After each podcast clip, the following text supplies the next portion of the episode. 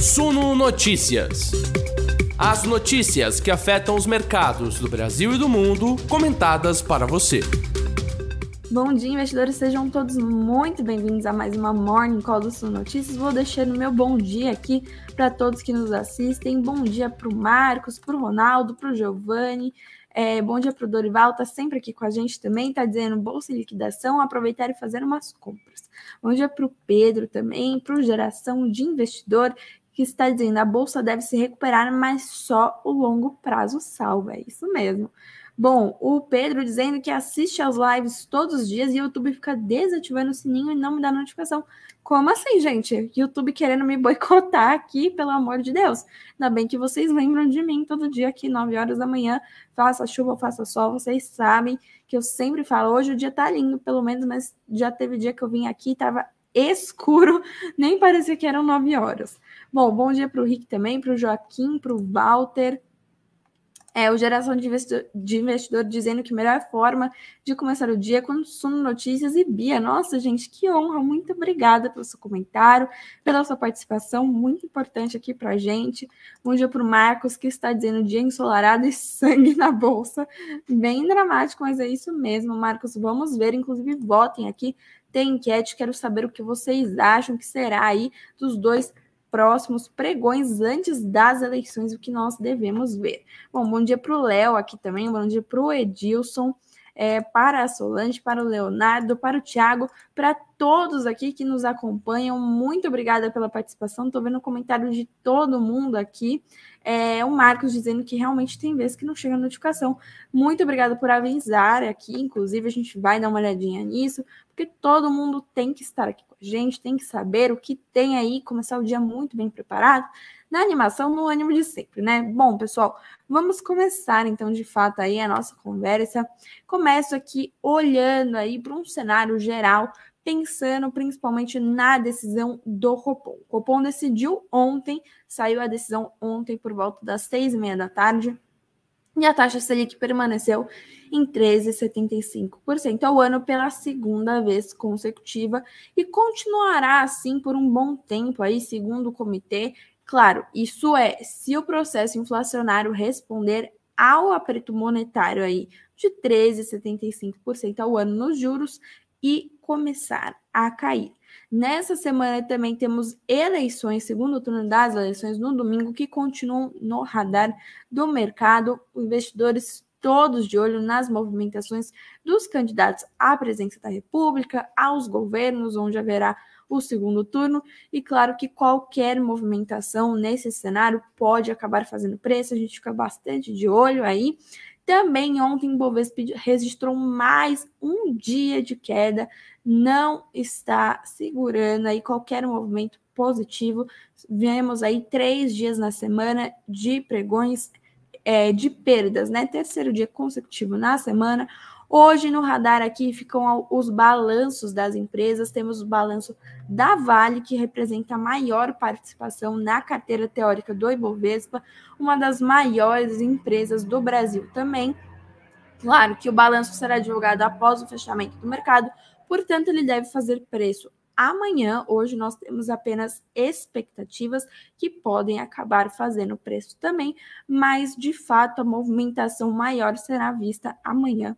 Também temos balanço aí da Suzano, de várias outras empresas, algumas já divulgaram agora. Antes da abertura do mercado, a gente já vai dar uma olhadinha. E no exterior, Apple e Amazon divulgam seus resultados empresas com peso fortíssimo nas bolsas norte-americanas. A gente fica de olho também em estimativas e depois o fechamento do mercado nestes resultados que devem fazer preço amanhã, mas a gente sempre já vê uma movimentação aí no aftermarket, no pré-market, né? Após o fechamento das negociações e antes da abertura do mercado. Bom, hoje a falta de uma direção única e a pouca força das bolsas internacionais tendem a conter o apetite ao risco no Ibovespa em meio aos balanços locais aqui também. Juros futuros devem ter uma reação limitada ao comunicado do Copom, que já era esperado, né? Veio em linha aí com o consenso do mercado e as atenções devem seguir de fato na reta final das eleições. Mas vamos dar uma olhada aí nesse Copom, porque todo mundo é, já esperava, mas a gente quer saber, né? O que, que de fato é, o Copom está querendo dizer, o que importa aí para a gente, colocando aqui na tela, Copom decide manter Selic em 13,75% ao ano. A gente vê aí algumas das motivações do Comitê de Política Monetária do Banco Central, o Copom, né, que decidiu manter a Selic em 13,75% ao ano, em um anúncio que já era aguardado pelo mercado e a decisão, claro, acabou sendo unânime entre o colegiado, algo que a gente não viu na última decisão, porque havia muito aquele questionamento, né? Se, será que o Copom vai deixar aí uma nova elevação para ir de fato encerrar esse ciclo de altos? Havia muito aquele questionamento para a última reunião, não essa de ontem, sobre a possibilidade de uma elevação de 0,25 ponto percentual. Aí a, a, decisão acabou sendo dividida, né? Não foi um consenso entre todos os membros do colegiado, do comitê, mas é, acabou que o cupom decidiu manter em 13,75% ao ano e dessa vez na reunião de ontem a decisão se repetiu e deve continuar se repetindo por muitos meses ainda até provavelmente o final do primeiro semestre do ano que vem. É o que diversas casas de análise, instituições financeiras é, prevêem aí, né? Bom, o Boletim Focus, que é aquele relatório com as expectativas do mercado divulgado todas as segundas-feiras pelo Banco Central, já previa aí há semanas, inclusive, essa Selic mantida em 13,75% ao ano para 2022. Portanto, não devemos ver aí uma nova elevação em 2022. Claro que os analistas de mercado esperam que essa taxa permaneça nesse nível até 2023, mas com o cenário eleitoral se consagrando aí, finalizando aí as eleições, a gente pode ver alguma é, movimentação das estimativas do mercado que acompanham aí é, as decisões do Banco Central. A taxa Selic hoje está no mesmo patamar de dezembro de 2016 a janeiro de 2017, depois do mais longo ciclo de alta de juros da história do Copom, que foi iniciado em março de 2021, quando a Selic estava em sua mínima histórica de 2%. ao ano. Lembrando aí que na reunião de setembro, o Banco Central indicou a manutenção da Selic por período suficientemente prolongado para levar a inflação para a meta, dizendo aí que, claro, vai continuar alta até que a meta de inflação se consagre, né, que chegue aí nas expectativas do Banco Central, mas, no entanto, claro, alertou que caso o processo não ocorra como esperado, poderá sim voltar a subir os juros, né? Além de voltar a afirmar tudo isso nesta reunião de ontem, é, o Copom comunicou, abre aspas, o comitê reforça que irá perseverar até que se consolide não consolide, perdão, não apenas o processo de desinflação, como também a ancoragem das expectativas em torno de suas metas. Ele enfatiza que os passos futuros da política monetária poderão ser ajustados e não hesitará em retomar o ciclo de ajuste caso o processo de desinflação não transcorra como o esperado fecha aspas aí. Lembrando que atualmente as projeções para o IPCA, a inflação oficial do país, são de 5,6% em 2022 e 4,94% para 2023. Ambas as projeções para inflação acima do teto da meta já estipulado. Para 2024, a estimativa para o IPCA está em 3,5%, superando o alvo central de 3%, mas dentro, dentro do limite máximo de 4,5%. Esse centro aí da meta, ele tem uma, uma margem aí que pode ser ultrapassada para cima ou para baixo. Então, a inflação está em 3%, a meta, né? Mas ela pode chegar até 4,5% e ficar dentro da meta ainda. E para 2024, a expectativa para a inflação está em 3,5%. Bom, o Copom diz que a inflação segue pressionada, mesmo com todas as movimentações aí de aperto monetário, de elevação de juros. mas diz que a inflação segue pressionada e a alta dos juros em países desenvolvidos vai na direção de taxas restritivas.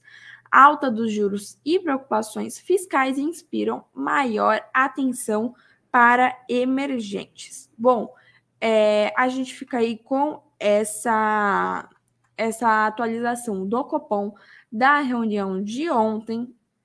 A gente fica aí à espera da ata, né, da, dessa última reunião do Copom, que será divulgada aí na semana que vem, terça-feira, é, sempre há divulgação aí da ata do Copom, quarta-feira tem feriadinho aí, mas antes disso a gente já pega é, esse, essa comunicação, esses resultados aí. E vamos falar agora de bolsas mundiais. Vou dar uma olhadinha aqui para vocês.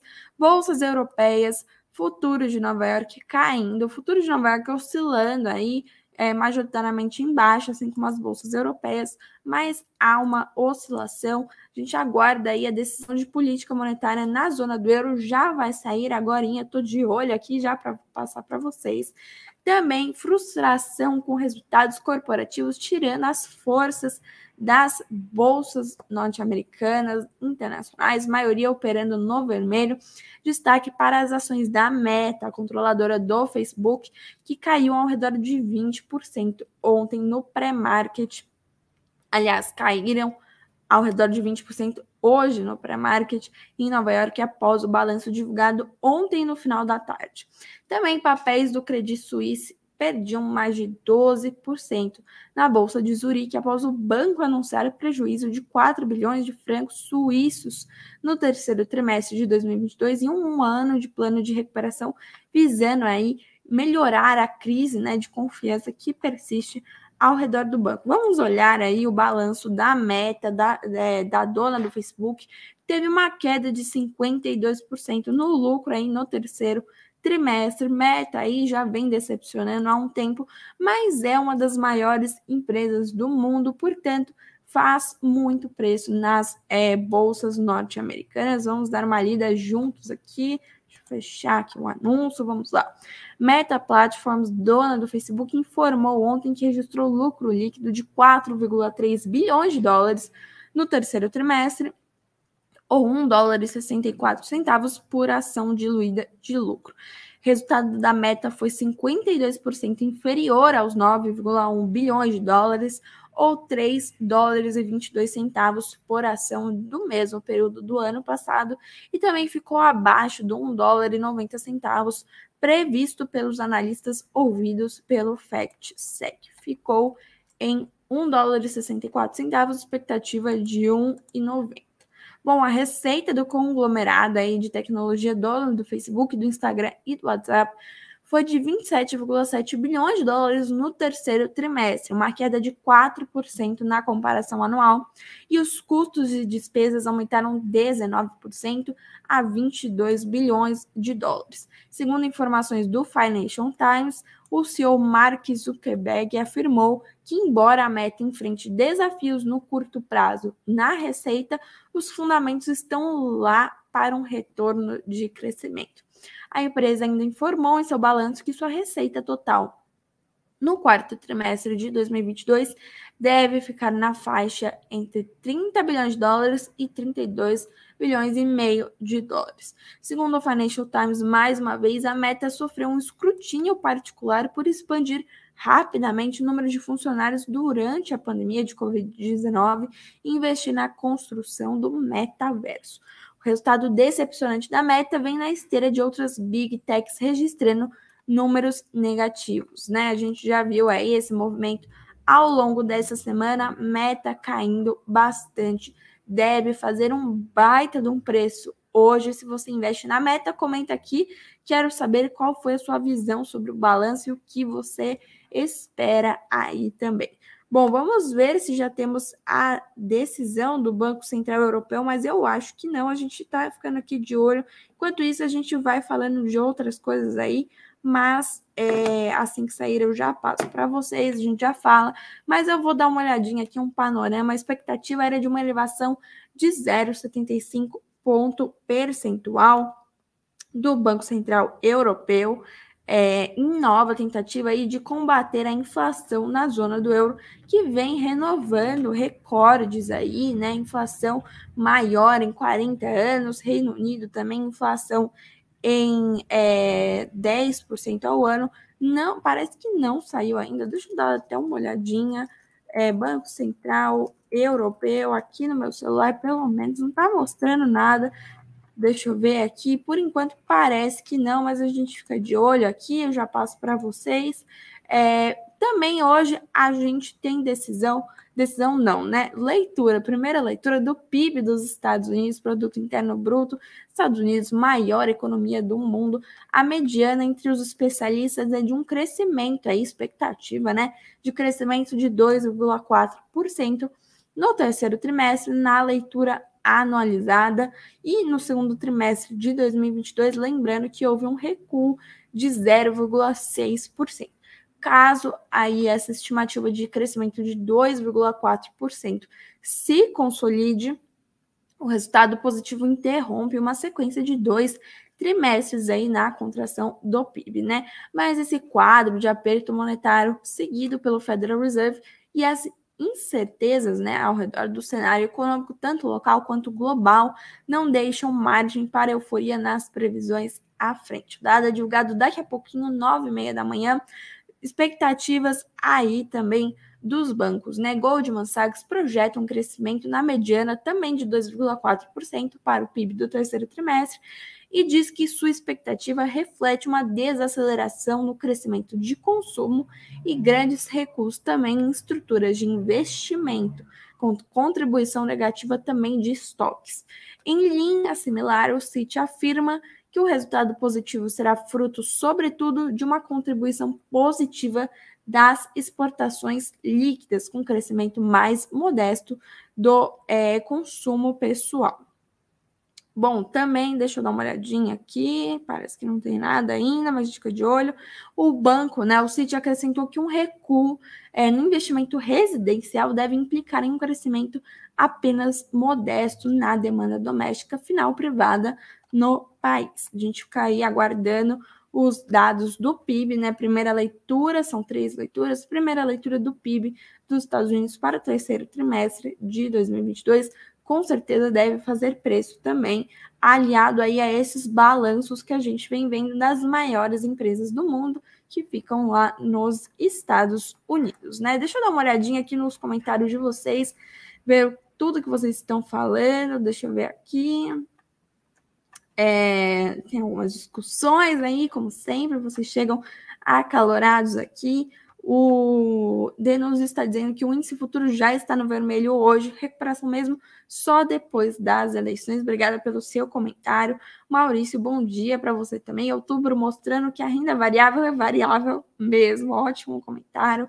Bom dia para o Wellington também. O Marcos dizendo que tem muita oferta para pouca grana.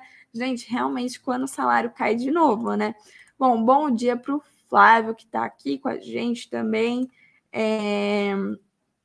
Márcio dizendo com risco Lula no radar neste resto de semana é melhor ficar quieto e arejar a cabeça, já aí nervoso para as eleições. Lembrando, hein, pessoal, 6 horas da tarde, domingo 30 de outubro, tem apuração aqui no Sul Notícias em tempo real. Estaremos aqui, uma super apuração, super live aqui, domingo 30 de outubro, 18 horas ao vivo aqui no Sul Notícias. Um dia para o Felipe também o Silvio dizendo após eleições vem o Halloween e o Marcos dizendo em seguida finados, né? Bom, Michael dizendo bora bater a meta, Banco Central, é, a Denise dizendo que eleições, Halloween, finados, um futuro nada otimista. Bom, vendo assim, né? Marcos dizendo também que hoje vamos ficar de olho porque o dia promete, né? É, o César está pedindo para falar um pouco sobre BRF, que caiu muito nos últimos dias. A gente já vai falar da BRF aqui. Bom, é, vamos seguir aqui então com o nosso cronograma normal aqui. Quero passar as expectativas para o balanço da Vale, que será divulgado hoje após o fechamento do mercado também. Colocar a matéria aqui para a gente dar uma lida. Apesar de maior volume, recuo do preço do minério de ferro deve pressionar os ganhos no terceiro trimestre. Essas são as expectativas para o balanço da Vale. Eu vou dar uma, uma lida aqui com vocês. Vale que divulga seus resultados do terceiro trimestre hoje após o fechamento do mercado, tem expectativas para publicação mistas. De um lado, a queda do preço do minério deve novamente pressionar o faturamento, e do outro lado, o maior volume vendido da commodity, assim como o recuo dos gastos com frete, devem compensar parcialmente as perdas. Na semana passada, a mineradora reportou que produziu 89,7 milhões de toneladas toneladas perdão, de minério de ferro entre julho e setembro, em uma alta de 1,1% na base anual e de 21% na base trimestral. Os embarques da commodity totalizaram 77,6 milhões, em uma alta de 6% no trimestre e de 2% no ano, sendo 69 milhões de toneladas de finos de minério e 8 milhões e meio de pelotas. Bom, é, o banco, né, o Bradesco BBI destaca que o preço do prêmio pela produção do minério de ferro de qualidade ficou aquém do esperado, né? Também os prêmios de mercado foram mais baixos por conta de produtos com baixo teor de alumina e pela ausência de dividendos sazonais de joint ventures, apesar destes terem sido parcialmente compensados por prêmios contratuais, recorde de pelotas e pelo melhor mix de produtos. O Goldman Sachs também vai no mesmo caminho, afirmando que a produção foi 4% acima do seu consenso, mas que o pior prêmio por conta da qualidade deve impactar o resultado.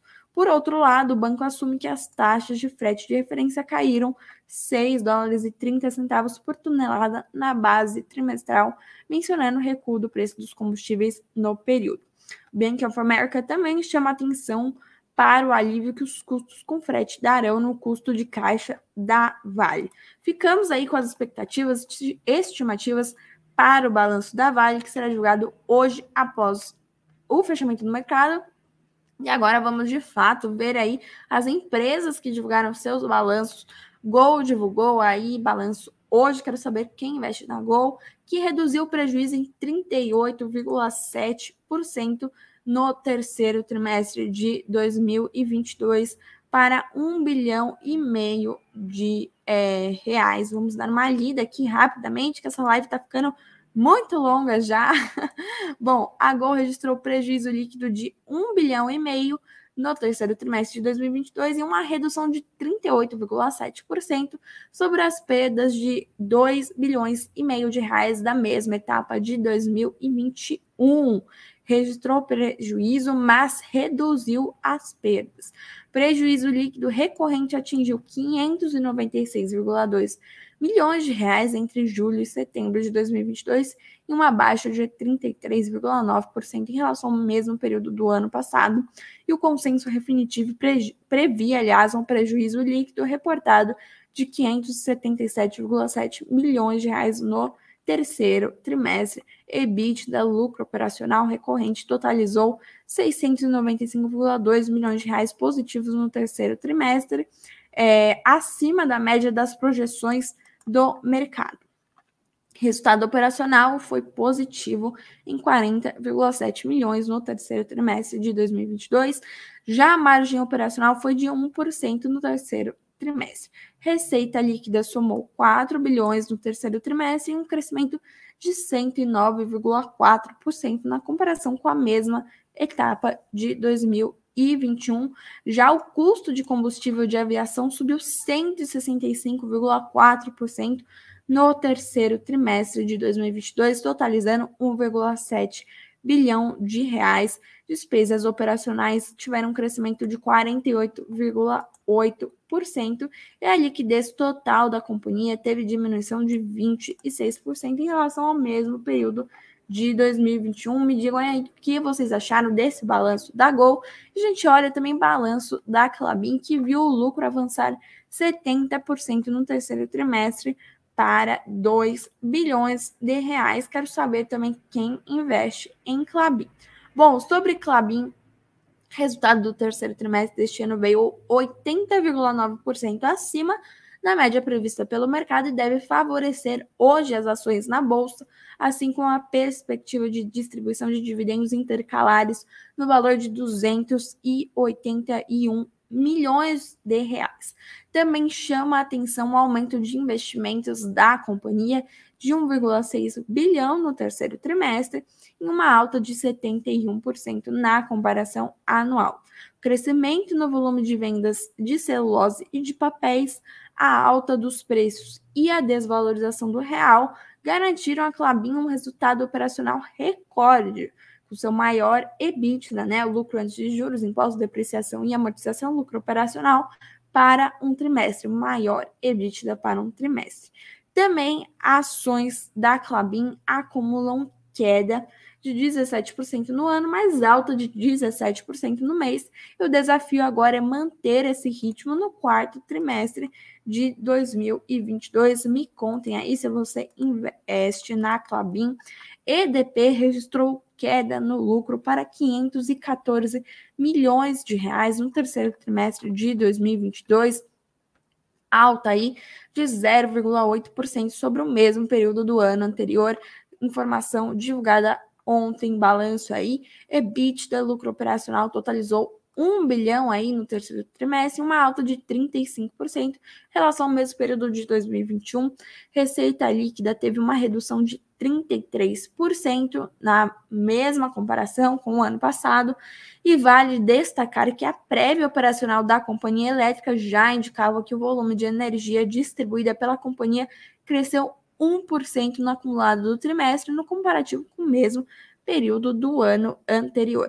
Já o resultado financeiro líquido foi negativo em 327,9 milhões, aumento de 97% sobre as perdas financeiras. Margem bruta da empresa é, teve uma alta de 27,5% em relação ao mesmo período de 2021.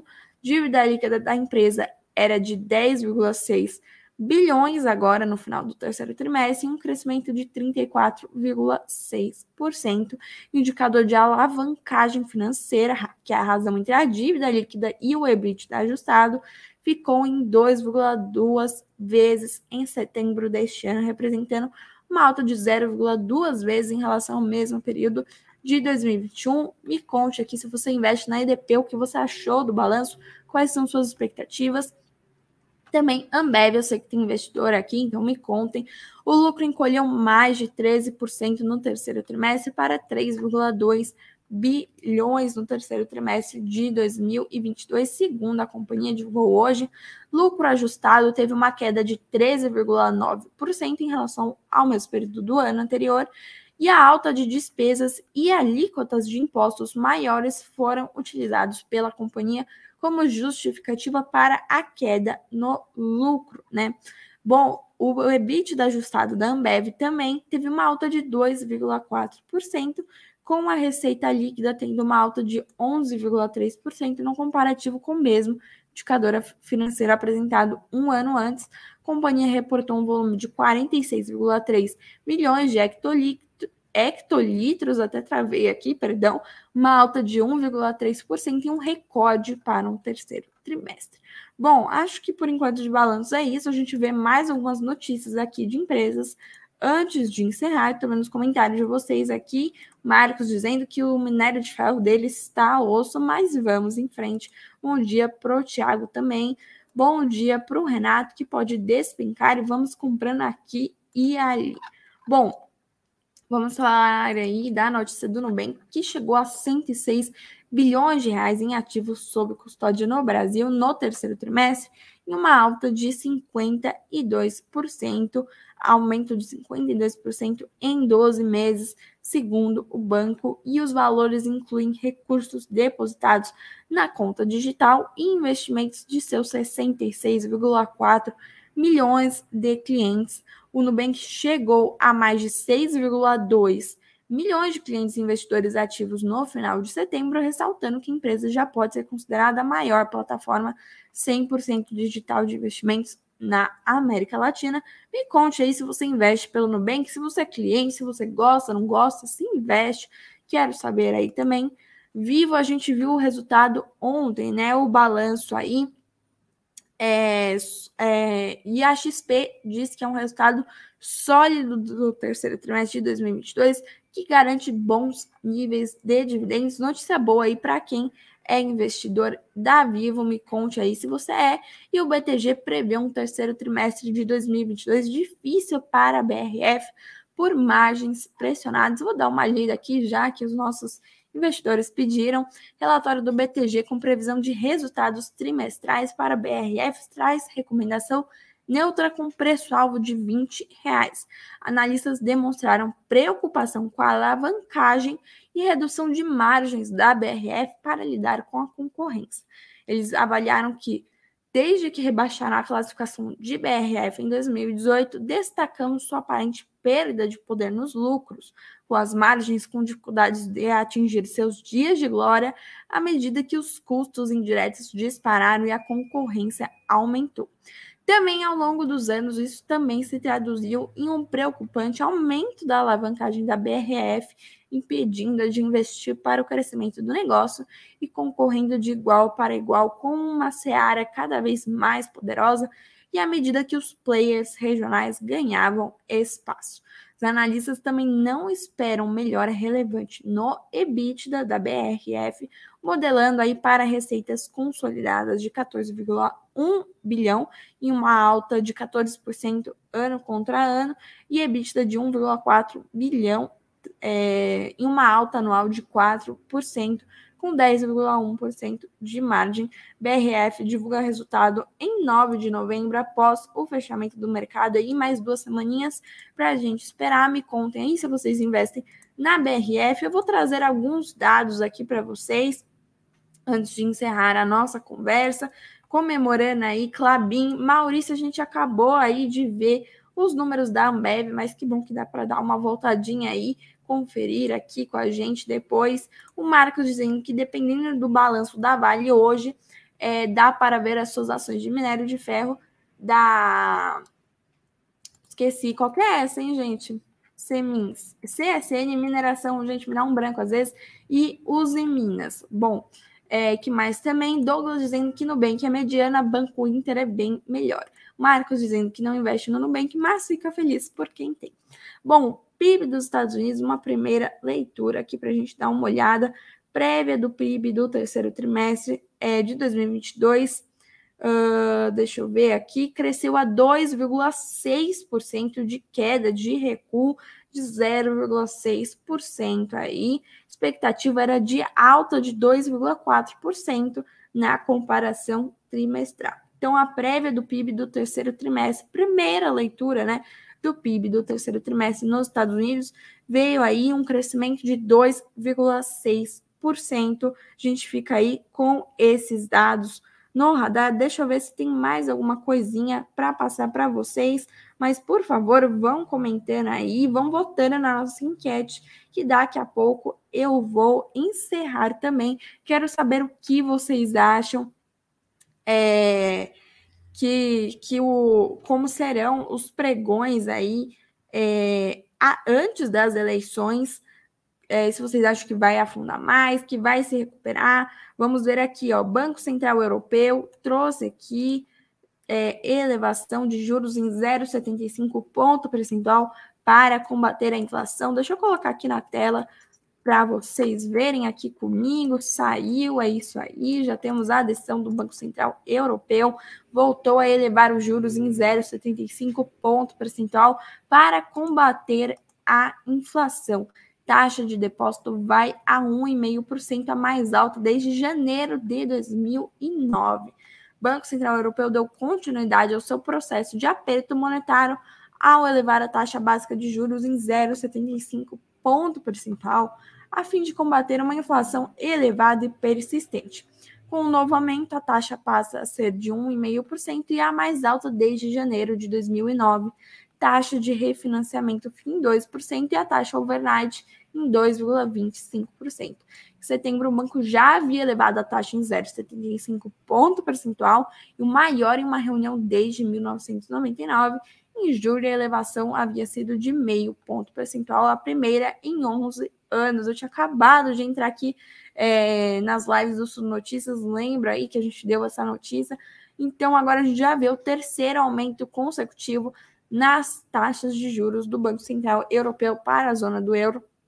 O Conselho do Banco Central Europeu também destacou que espera aumentar ainda mais as taxas de juros para assegurar o regresso da inflação para a meta de 2%. Lembrando que a inflação está maior em 40 anos lá na zona do euro. Eles disseram nos últimos meses a alta dos preços de energia e alimentos os gargalos na oferta e a recuperação da demanda pós-pandemia levaram a um aumento das pressões sobre os preços e ao aumento da inflação. A política monetária do Conselho do BCE visa reduzir o apoio à procura e prevenir o risco de uma subida persistente das expectativas de inflação. Ressaltou aí o banco. A gente vê novamente aqui aquele mapa das, é, dos juros pelo mundo. Os azuizinhos são as taxas menores do que zero. Eu vejo aqui o Japão, eu não vejo mais nenhum outro assim que a, que a minha vista permita, claro, deve ter aí, mas a minha vista não permite. E diversos aqui, ó. Taxa anual na Argentina 75%, Banco Central do Brasil 13,75%, Colômbia 10%, México 9,25%, Canadá em 3,75%, Estados Unidos em 3 a 3,25%, aqui Hungria também 13%, Turquia 10,5%, Nigéria 15,5%, África do 6,25%. Então está acontecendo assim no mundo inteiro. É um movimento que acontece todo ao mesmo tempo e preocupa aí se a gente de fato está caminhando para uma recessão global com esse aperto monetário todo ao mesmo tempo, inflação alta em diversos países, um problema internacional global também e aperto monetário global também. Isso, claro, preocupa aí. A gente traz mais informações mais tarde, tra traremos entrevistas também por enquanto, a gente vai encerrando a nossa conversa por aqui, porque essa live já vai bater 40 minutos. Vou colocar nossa música, ver o resultado da nossa enquete e a gente vai encerrando o nosso papo aqui. Continuem votando, que eu vou dar uma olhadinha aqui, deixa eu ver. É, perguntei o que vocês achavam que seria dos próximos pregões antes das eleições. Quero ver o que nossa audiência está pensando. Cadê a nossa enquete aqui, gente? Que não aparece para mim? Hum, Será que eu não vou conseguir ver a enquete? Eu acho que é isso, hein? Para vocês apareceu a enquete? Será? Para mim não está aparecendo, não estou conseguindo.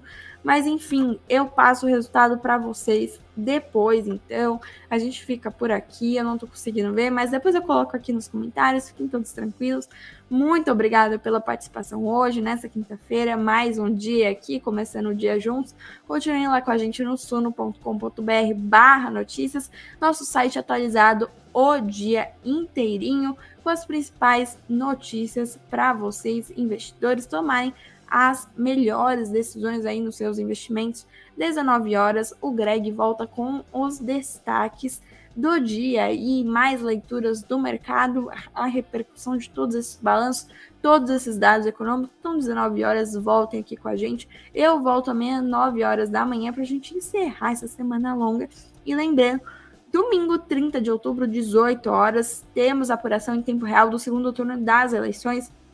Estaremos aqui firmes e fortes até o resultado das eleições. Então não se esqueçam de já marcar na agenda, avisar os amigos, a família, todo mundo. A gente vai estar aqui 18 horas em ponto no domingo 30 de outubro. Não se esqueçam, voltem aqui, voltem, voltem, não votem, voltem às 19 horas, continuem lá no nosso site uma ótima quinta-feira, bons negócios hoje e até amanhã.